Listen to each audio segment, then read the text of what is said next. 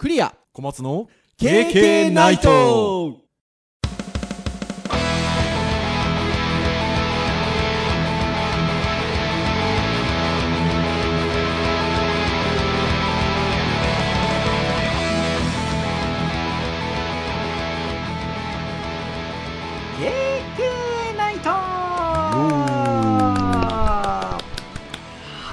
ということでプチキリ版410回の配信でございますお届けをいたしますのはクリアとはい、小松です。どうぞよろしくお願いいたしますはい、よろしくお願いします。はいということで7月の、えー最終週の配信ということでございますけれども梅雨明けましたねああ、そうですね、来ましたね。はいなんか一斉に開けたんですけど実はでも何気に九州北部まあ要は私がいるとこですけどが最後だったんですよ。なのでなんかあのあれ開けてんのかな？開けてないのかな？なんて奥さんとかとか家の者と話してて調べてみようっつって。調べたら その調べた日がちょうどあの九州北部が開けた日だったんですけど、はい25日7月25日だったんですけどニュース記事であの最後に九州北部が開けましたって書いてあったので多分もうちょっとね北の地方よりもうん。九州の方が遅かったっていう。北海道は多分梅雨ないんですよね確かね。っていうふうになんか昔小学校の時に習った気がするんですけど。まあ、昨今はちょっとね、降ってるイメねージあり昨今あるますけどね。かもしれないですよね、うん。そうでもなんか最後だったっていうことであの開けて。まあもうだからそれからはやっぱ雨降ってないというか。うーんあのカンカン照りで入道雲っていう感じですね。うん、そうですね。うん。なんかでもこの間あのこの前の週末は東京に僕行ってたんですけどね暑い暑いってそれまで聞いてたのでとんでもないと。40度前ぐらいだという感じのことも聞いてたのででそのそれをもう覚悟していったからあのまあ普通に暑いぐらいだったんですけどうん。多分そんな感じですよね。30何度みたいなそうですね。前半みたいなまあまあ、暑かったっていう感じで、はいちょっと日中、そのままずっと歩いてると病気になるなーっていうほどではなかったんですけど、うんうんまあまあ、やややっぱり暑い。まあ、水分補給しなきゃなーぐらいな感じはあって、まあまあ、まあ、ずっといるとやっぱり危険かもしれないなぐらいで、あの、もうすごく、めちゃくちゃ危険を感じるような暑さではなかったですね。んまあでもなんか逆にあの部屋のなんかなんかは冷房かけちゃったりするのでうん。あの寝る時もちょっとねやっぱもうあの寝苦しい時はつちょっとつけて寝たりはすると逆になんかそれはそれでそれでけ体調悪くなってないかなって思う時も ありますね。そうですね。うんなるべくなら、エアコンを寝る直前までは涼しんで、まあ寝る時には切りたい感じ、とかねねちょっ、とあの寝て数時間ぐらいの感じでタイマーでうん。切るようにしとくとかねねなんかしといた方が多分いいですよね。はい。うーんですので、まあ、皆さんちょっとこう体調崩しがちなところでもございますのでお気をつけいただければなというふうに思いますがさて前回は INP という新しい UX 指標についてということでまあ結構な小難しい タイトルからして硬いですからね。そうそうそうお話をしたんですけれどもまあたまにはああいう回があってもいいなっていうのをやっぱ聞いてても思いますね。ああ。うん。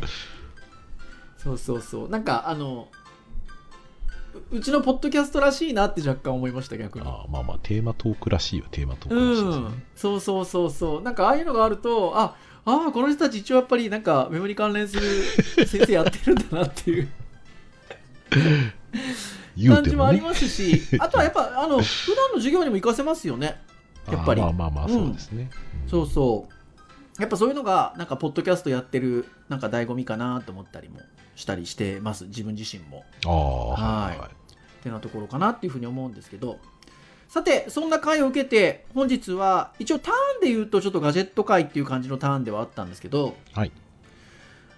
ちょっと趣向を変えて今日はなんだろうカテゴリーに無理やり入れるんだったらフリートークの回と言いましょうか。はい。ってまあ感じで,、そうですね。はい。行こうかなと思ってるんですけど。まああの当ポッドキャストももう少しすると来月再来月か。9月ぐらいになると丸8年8周年ということで9年目に入ってたりするんですけどなんかその長くやってる分あの途中からね聞いてくださってる方がいらっしゃったりとかするのかなっていうのもありますしなんかあの私の知り合いが聞いてくださってることもあれば小松先生のお知り合いが聞いてくださってたりとかなんかいろいろするんじゃなかろうかというところで意外になんかパーソナリティのことを知ってくださってない方も多少なりともいるのかなとか あとは知っててもまあ割と例えば私たち先生業やってるので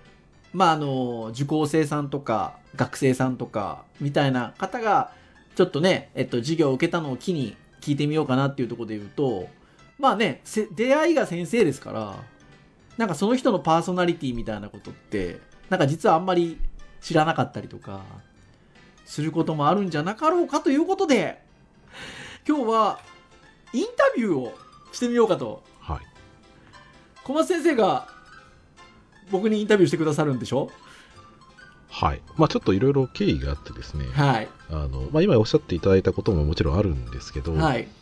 まあちょっと先生とネタの話をするときに、ちょっと今日なかなかあんまり時間なさそうだなって話があって、はい。まあ、場合によっては俺ちょっと一人喋りもせんとあかんかなっていうふうなところを考えたときに、うん。なんかラジオっぽい感じの、そういえば、うちって本当なんか独特というか、テーマに沿ってね、我々がギャハハ言ってたりとか、なんか真面目な話したりとか、まあいろいろしてるんですけど、はい。その、あんまりラジオっぽい話ってしてないよなっていうところもあって、そうなんですよはいはいまあ、多分意外と聞いてみたら、あの、先生のこと僕割と知ってるつもりではいるけど、うん。まあ知らないことが知れたりとか、ああとはまあまあ、あとは先生自身もなんか自分でこう、改めて考えてみたら、あ、自分でもこういう発見ありましたとかね、まあそういうところになんかつながるといいかなと思いまして、まあちょっとこういうまさにじゃあ今か、僕はこうリスナーさんに向けてどうかなって話もしたんですけどはい。お互いにとってもってことですねまあまあそうですそういう意味で言ね。うとね多分僕自身もこうじゃないかって予想はあっても多分当たらない気もしてるんですよ。はーい まあまあまあ質問内容にもよると思いますけど。うはいんまあまあちょっとそういったところも含めて、まあちょっとね、ラジオっぽくその、まあ先生どうすかねっていうところをちょっとまあ楽しく聞いてもらいたいなっていうところはいと、まあ僕僕自身も楽しんで聞きたいなってところがある。はいはいということで今日はちょっと変わり種のフリートーク会ということではい、はい。まあ行っていきたいなと思いますのでどうぞよろしくお願いいたします、という感じなんですがはいじゃあここからはあの割と私はなんか受け身な感じで大丈夫なんですか？そうですね。はい。まあ今回ですね、あの、はい。まあ、当ポッドキャストの今、まあ、メインで喋っていただいております、えー、クリア先生にですね、まあ、いろいろとお話を聞かせてもらいたいなと思うんですが、ありがとうございます。はい。えよろしくお願いします。ーちょっと質問としてはですね、はい。まあちょっと根本の部分は、まあちょっうん。と自分なりにどうしようかな、まあチャット GPT とかを使って、はい。まあちょっと、えーまあ実際その人のね、パーソナリティ、まあの個す個性とかね、うん。まあ実際どういうふうな考えを持ってるのかなっていう質問をいろいろちょっと、えー聞きまして、まあちょっと説問をちょっと考えてみましたと。はい。はい。まずね、最初のカテゴリーとしては、まあパーソナリティの個性というところについて。個性。はいはいはい。えーまあよくありがちなあれかもしれないですけど、はい。まあこれなんか就活のね、質問とかでよくありそうな感じなんですけど、うん。えーあなた自身を、僕、うん、はい、えーまあ一言で表現するとしたら、まあどんな言葉がね、思い浮かびますかっていうところですね。あー僕自身を一言で表現するとはい。それはなんか例えば今就活のっていう言い方をされたんですけどはい。なんか何か物に例えるとことかってそういうことではないんですよねあでもなんかそのまま聞いた言葉の捉え方でいいと思います。まあ、就活なんかだと、なんかあなたを一文字例えるとしたら何そう何ですか？みたいなね、ありがちな感じです動物に例えるとどうですかとかってね あの僕もあの就活のあの聞く方の側に行ったこともあるので、はいはいはい。その昔そういう時はよく聞いてましたよあなたの動物に例えるとあ あれは何の思考のテストをしてるか僕は正直分かってはいないんですけど。は いあでも今聞聞かれたままで言うとえっと僕前から割と自分を表してそういう言い方をするんですけど出たがりの人見知り？出たがりの人見知り。なかなか新しいですね。はい。っていう言い方をよくしててはい学生にも、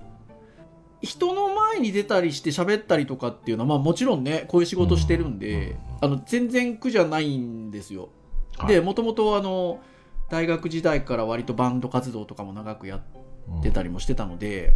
なんか人の前に立って喋るとかなんかなんだろう歌歌うとかねみたいなことには全く抵抗がないんですけど、はいはいはだからっつってなんかそんな感じなのであのとってもひいろんな人に対してガンガンガンガン行くタイプかっていうとまあ実は結構人見知りでい。うーん。あんまりこう例えばなんか人が集まる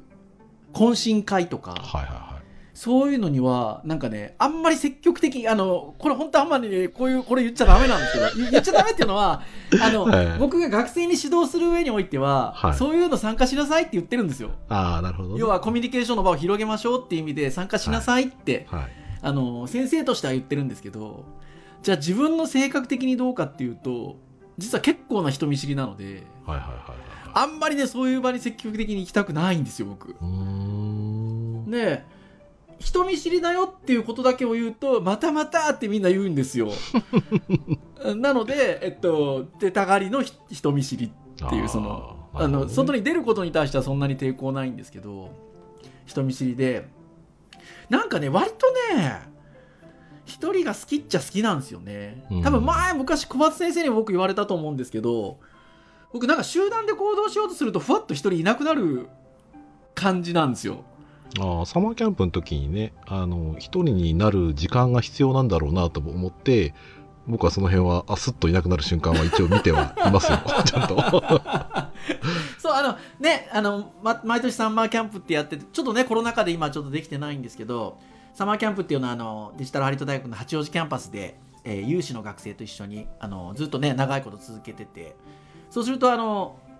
ね多摩センターっていう駅がねはいはいはい。近くにあるのであのみんなでちょっと車出してる人出してお昼だけそこに食べに行こうかとかねするんですよね。はい。時間決めてねと多分ね大体そういう時って僕ふっといなくなるんですよ。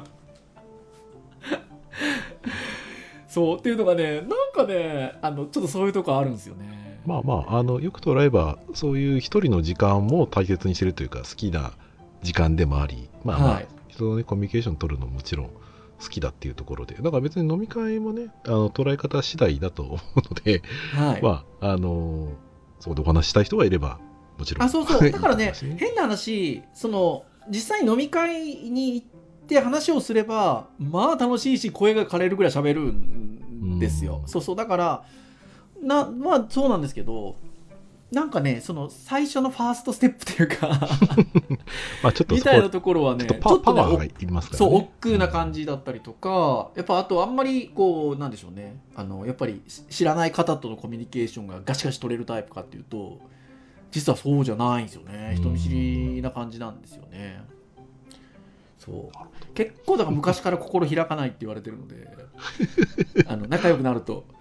そう。だから僕多分ですねあのだいぶ開いてる方だと思いますよ小松先生に言えば 逆に。まあまあまあまあ、まあ、長い長いですからね。そう長いっていうのもありますしね。やっぱこれだけあのいろんなテーマで話してるとあの編集会議も含めてねはあの皆さんに聞いていただいてるのの倍ぐらいのじ倍以上かな。い。倍以上は喋ってるので あのそもそも。だからやっぱもうそうするとパーソナリティが出ますからね、まあ、それお互いにかもしれないですけど。うん。なので。多分ね、割と、あのなんですかね、なんだろうな、まあ、ちょっとここで一個のテーマでもだいぶ掘り下げてますけど、あの、はい。あのなんかね、クレア先生と僕は、誤解を恐れず言えば、ちょっとね、距離があるんですよ。で、距離が、あの、ちょうどいい距離だと僕は思ってはいて、はい。あんまりね、お互いその、お互いの趣味がめちゃくちゃ合うか、まあカメラとかの話はね、結構ね。喋りますけど、じゃあその、例えば音楽の話すごいするかって言ったら別にそういうことでもないし、はい。まあ世間話程度にはもちろんするんですけど、まあ、仕事の話とかね、悩みとかそういったことはよく話はしますうけど、ん。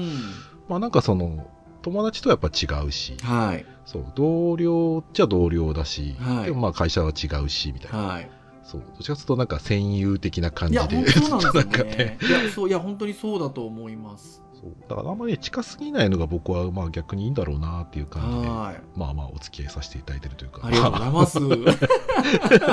なんだこれ。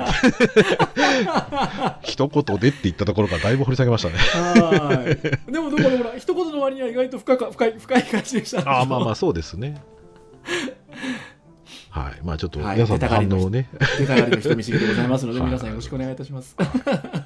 どうしようかな。ままあちょっと後半のはそんなたくさん聞くのはあれなので、まあちょっと前はい半もうちょっと聞いてみましょうかね。あはいえっ、と、もうちょっとパーソナル個性についてもう一つ質問があって、はい。えっ、と、普段のうん。生活で、まあ、意識しているコンセプトとか信念とかってありますか、っていう質問ですね。これはもうなんか多分、ポッドキャストで何回も言ってるんだよな。もうあれですよ。楽しさは正義。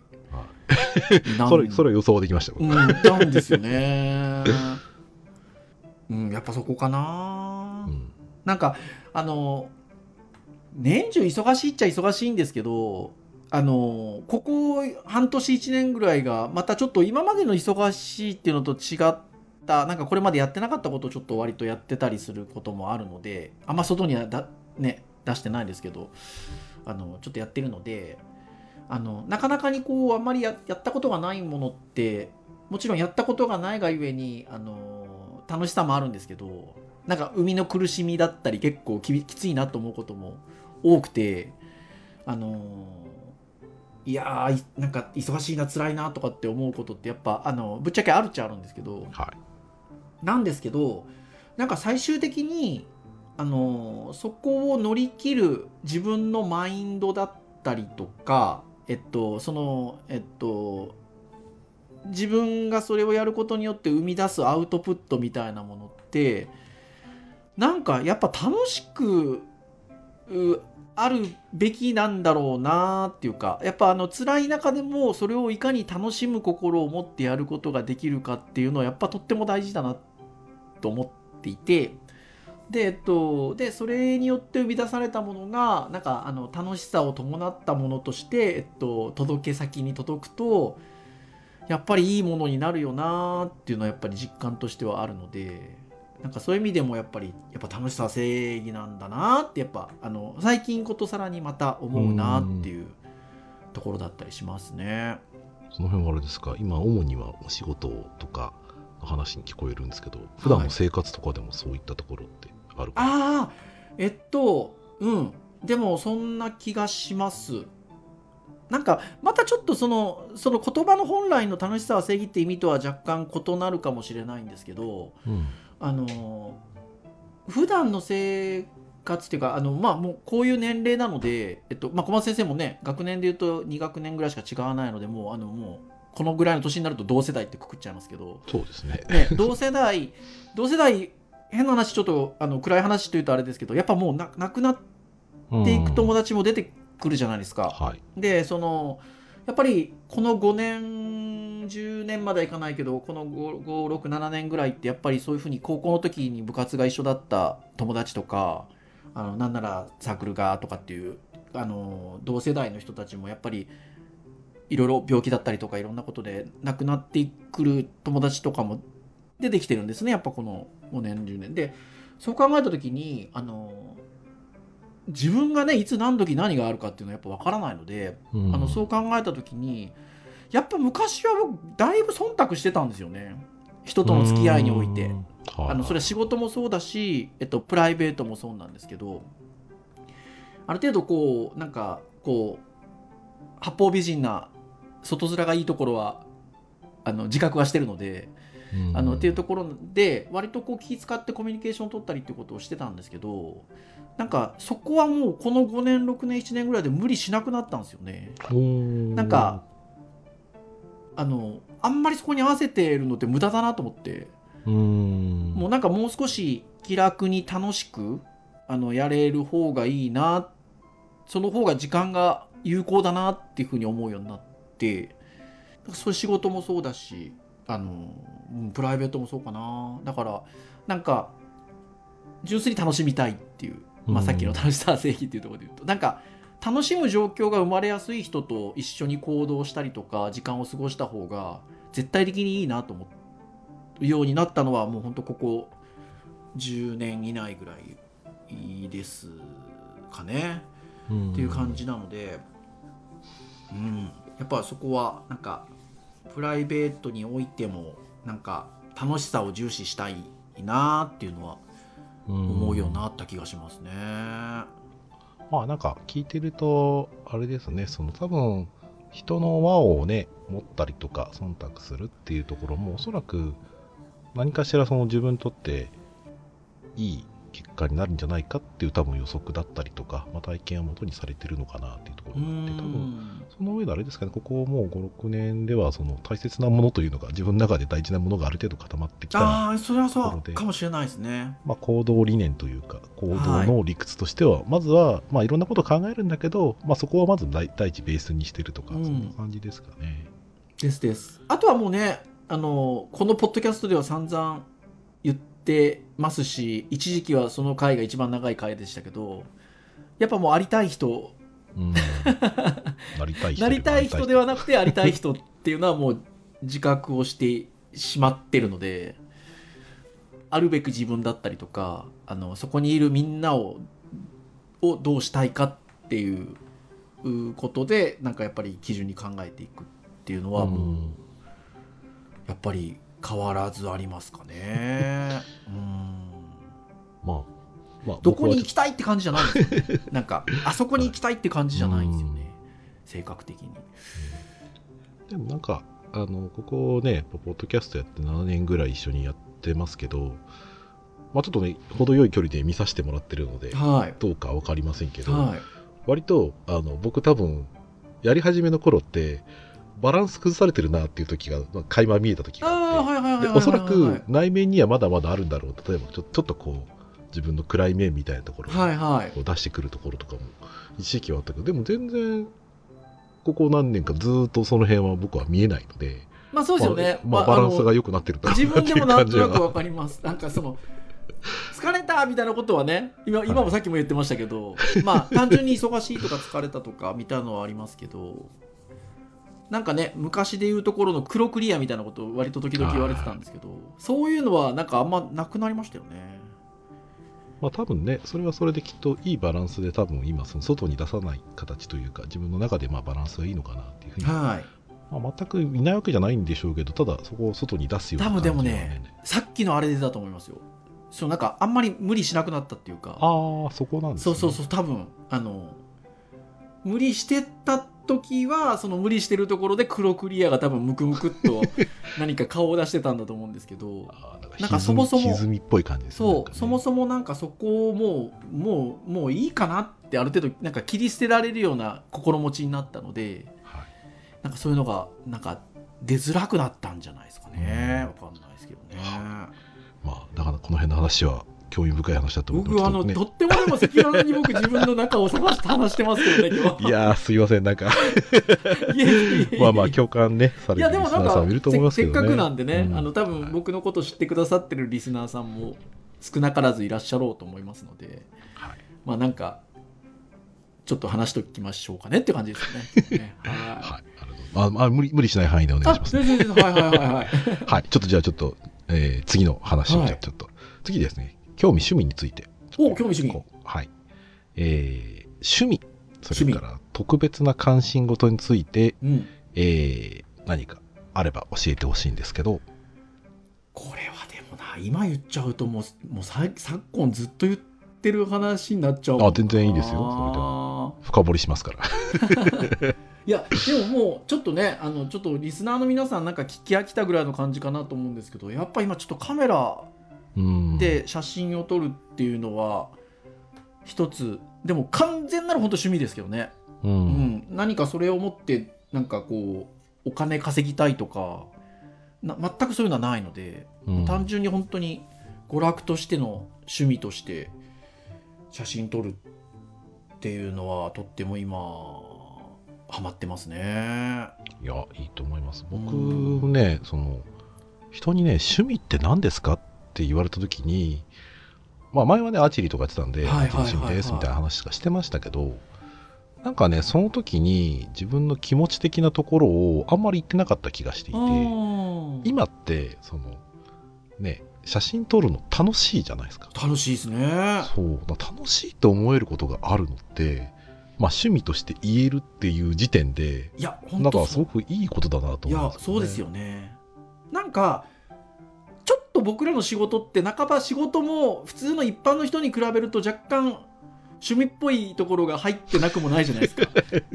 あまあまあまあまあ、まあ、ちょっと言い方難しいんですけど。言わんとせんことは分かりますそうそう。あのなんか純然たる他の皆さんみたいになんか仕事は仕事としてやってるっていうか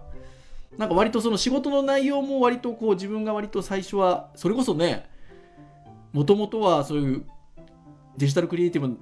やろうと思ったのなんてねすっごい興味で楽しそうっていうんで言ってるところから来てるので、うん、そういう意味で言うとなんか趣味との境界線なかなかなんかみたいなところからスタートしてるところで言うとあれなんですけどもう本当にあれですもんね。今小松先生おっしゃっていただいた通りじゃああの趣味なんですかって言われた時にまあなんか 結構実はコンピューター触ったりすることも好きなんだけどもはや仕事になっちゃってるしなんかそれを趣味とは言い難いしまあ実際仕事だしとか考えていくと、はっきりと趣味って言えますもんね、うん、この今今のカメラの触り方っていうのが。で今みたいな例でカメラが仕事になっていっちゃう人もいるじゃないですか。今のノリで。はいはい、そうそう。そう。なのでっていう感じの人もいるし、まあ、別にそれはそういう流れになればそれでいいんでしょうけど、あの、うん、僕はなんかもうそのその気持ちはそもそもないんですよね。うん、うん、単純に本当にただ楽しんでやりたいのであの逆に言うともう趣味だからなんかああだこうだは言われたくないみたいなとこもある。なるほどね。いや趣味でやってますからみたいな。あでもあの聞きたいのは聞きたいんですよ、うん、そうなんかこうしたい時にどうしたいなっていう推しはここいたいし、うん、あのいろんな話をしていただくのはとっても興味深いんで楽しいんですけどなんかそういうのみんなでワイワイやりたいなっていう感覚はあって。だからこの間フォトウォーク行った時もねただただ楽しかったですよっていう放送を何回か前にしましたけど、ああいうの楽しくて。はい。まあちょっとあれですね。あの、YouTube のライカの方の話をちょっと思い出しますね。はいはいはいはいはい。そうそうね、ありましたね。ちょっとね。とっても言われちゃうってね。やっぱりこう言われるっていうところで。うん、別にそれはね、いいんじゃないって思うところでやっぱりなんか熱中してる人からすると言いたくなっちゃうのかもしれないね。ねっていうこともあるんでしょうね。だし、なんかカメラって割とそういうところもありますよね、なんかね。やっぱ長長い業業界、ジャンルなので。まあ、こだわりみたいな、ね、そう、こだわりがね、そうそうそう、こだわりがあって、そういうふうに、あの、進言してくださる方ももちろんお好きでいらっしゃって、それをね、伝えたいっていうところで、あの、進言してくださるってこともあるんでしょうけど。はい。なんか純粋に楽しめるのがいいなっていうのと、あとはあれなんですよ。ちょっと多分カメラの楽しみ方もちょっと人によって違うのかなと思うんですけど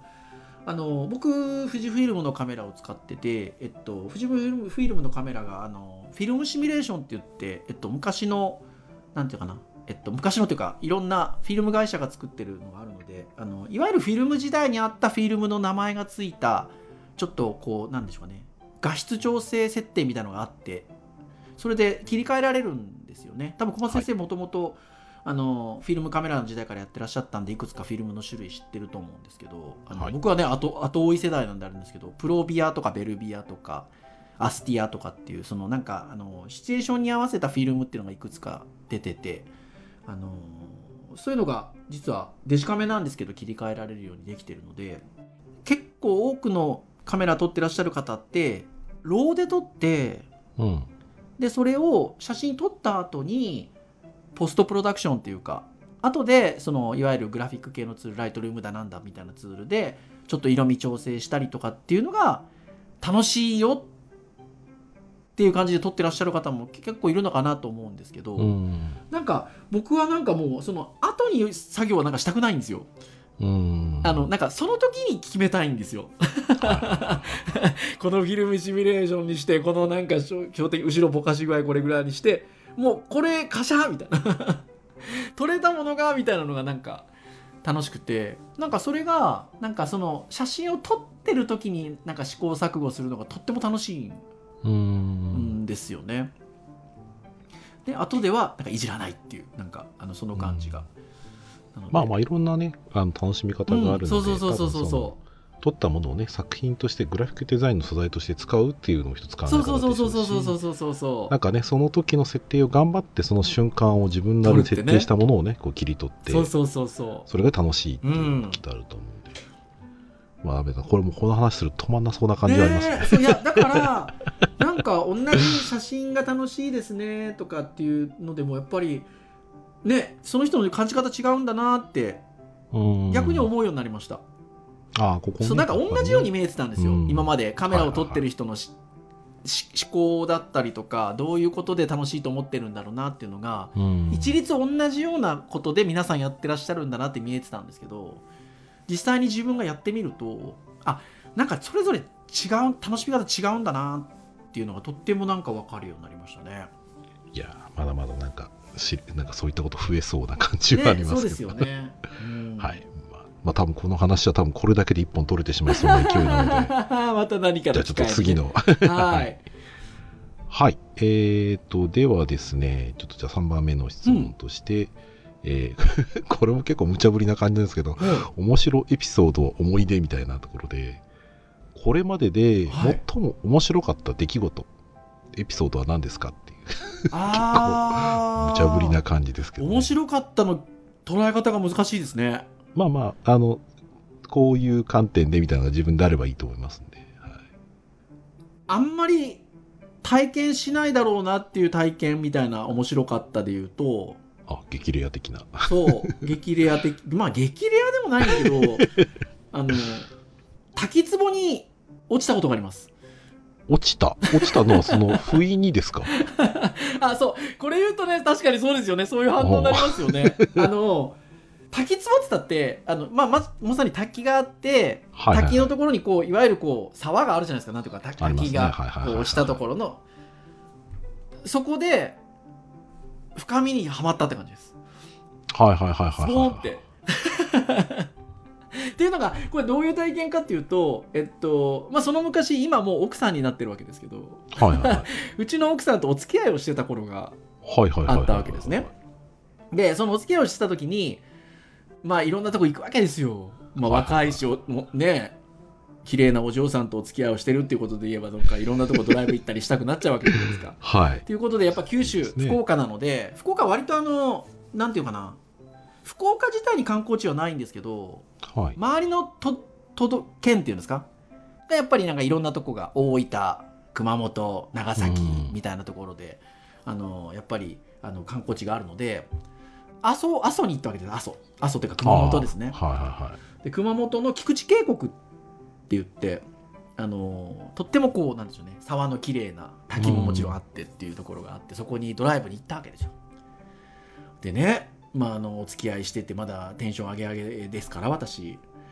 ケッケケッケ言いながら当時あれですよ。えっとガラケーですよ。ガラケーで、こう写真を撮ったり、それこそさっきのね、カメラの話じゃないですけど、当時はね、こんなカメラ持ってませんでしたので、ガラケーで、写メ、写メ。最近若い子、写メって分かんないらしいですよ。そう、まあそうでしょうね。シャメールの略ですからね、あれね。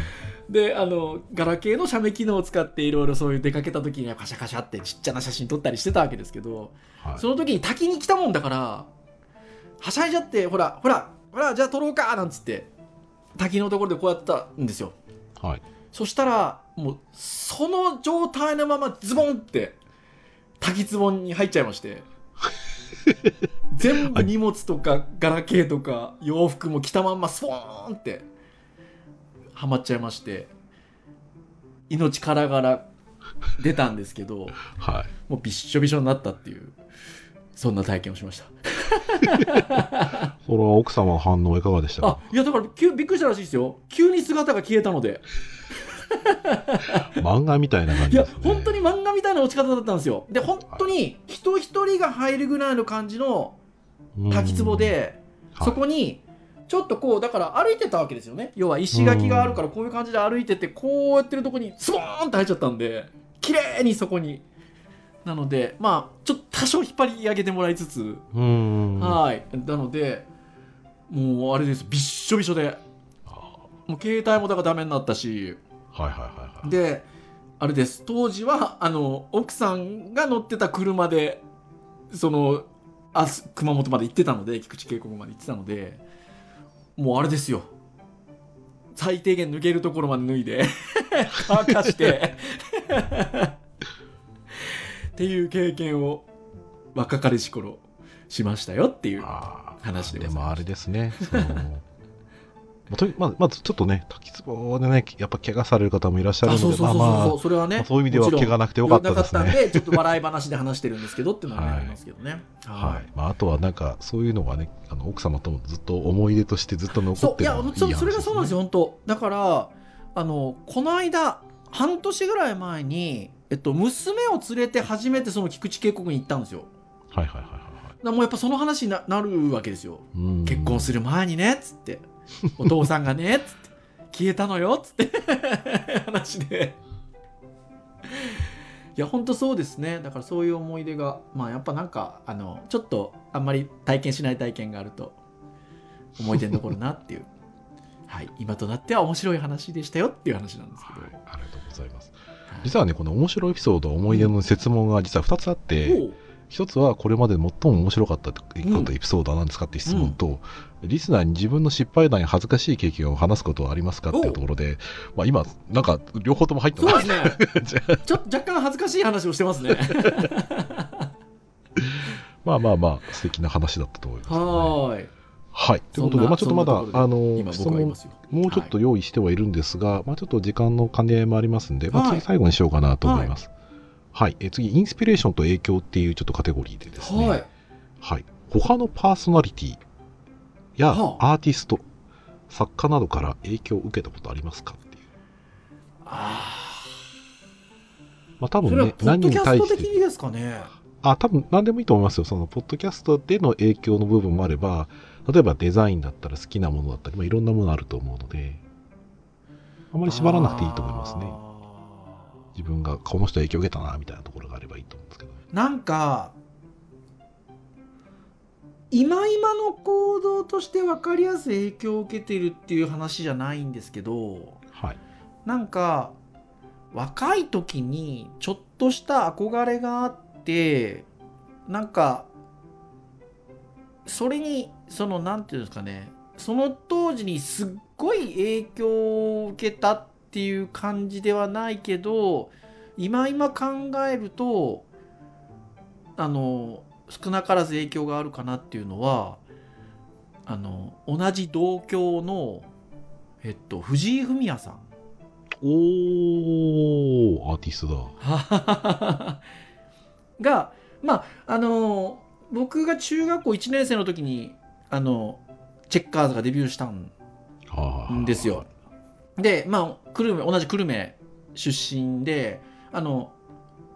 これ言ったことあるかな？あのいいとことか同級生とかだったりするんですよ。うーん。まああのメンバーのうちのだ誰かがあの僕同じ中学校だったりあの、ふふみやさんなんか隣の中学なのであのそんな感じなのでまああのチェッカーズ出てきた頃から。で中1ぐらいだからほらもう思春期だいぶ入りかけるでしょ？はいはいはいはい。でやっぱバンドでねはいはいはいちょっとここんな感じになってて。髪の毛とかね。そうこんななっててかっこいいわけじゃないですか。はいはい。でやっぱバンドだからいろんなキャラクターの人もいるしまあその中でもねフロント立ってるので藤井フミヤさんっていうのと、と当時のバンドの中でやっぱり個性的出してたよね。服装もそうだしみんな真似しましたからね,うんみんな真似したしあとはあのーフミアートって言って結構アート活動もされてたんですよ。あの、はい。最初出始めの頃っていうよりはちょちょっと人気が出て少し成熟してって言うとあれですけど。で当時それこそ Mac 使ってたんですよフミヤが。で Mac 使ってフミアートって言ってアート作品たくさん作っててなんか発表したりっていうのがあなんか同じ町から生まれた人がこんなになんか才能豊かに歌も歌うしなんか表現活動もするしみたいなことをするんだなーっていうのはなんかとっても当時憧れがやっぱあって。でなんかそういうのってねなんかちょっとやっぱり今振り返っていくとその後のずっとね大学時代バンド活動してたりとかなんかこういうものづくりみたいなところに入ってったりとかっていうのに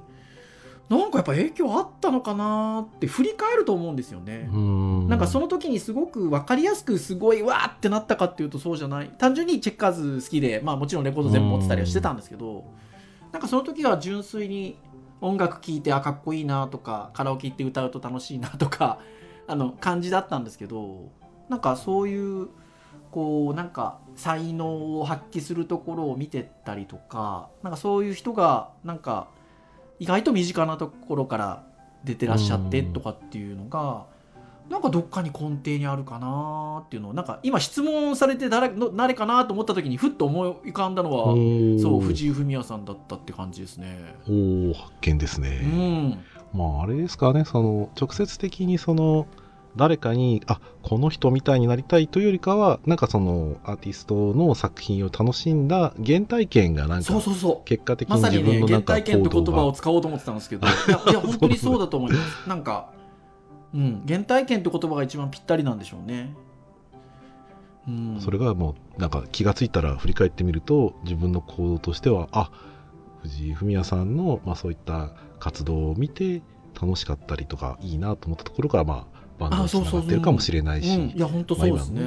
クリエイティブな活動なんかもそういったアート活動 Mac とかもね、うん。共通点があるっていうところで、うん。まあ、影響を少なからず受けてるんじゃないかみたいな感じですうんかね。、今振り返るとなんかそう思いますね。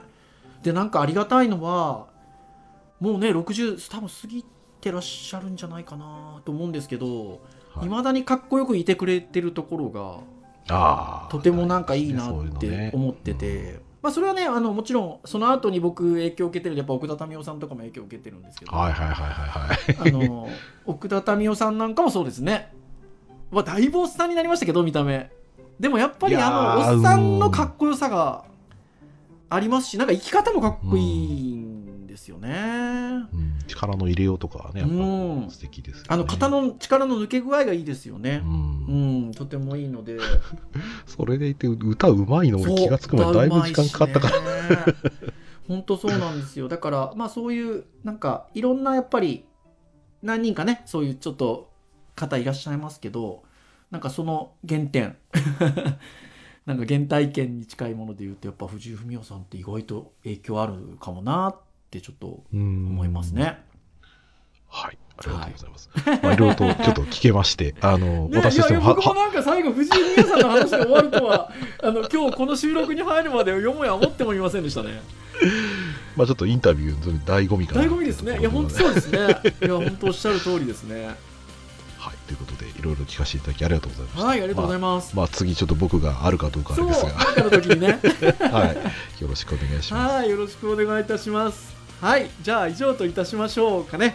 KK ナイトは毎週木曜日に配信をいたしております。公式サイトアクセスをしていただきますと、プレイヤーがございますので、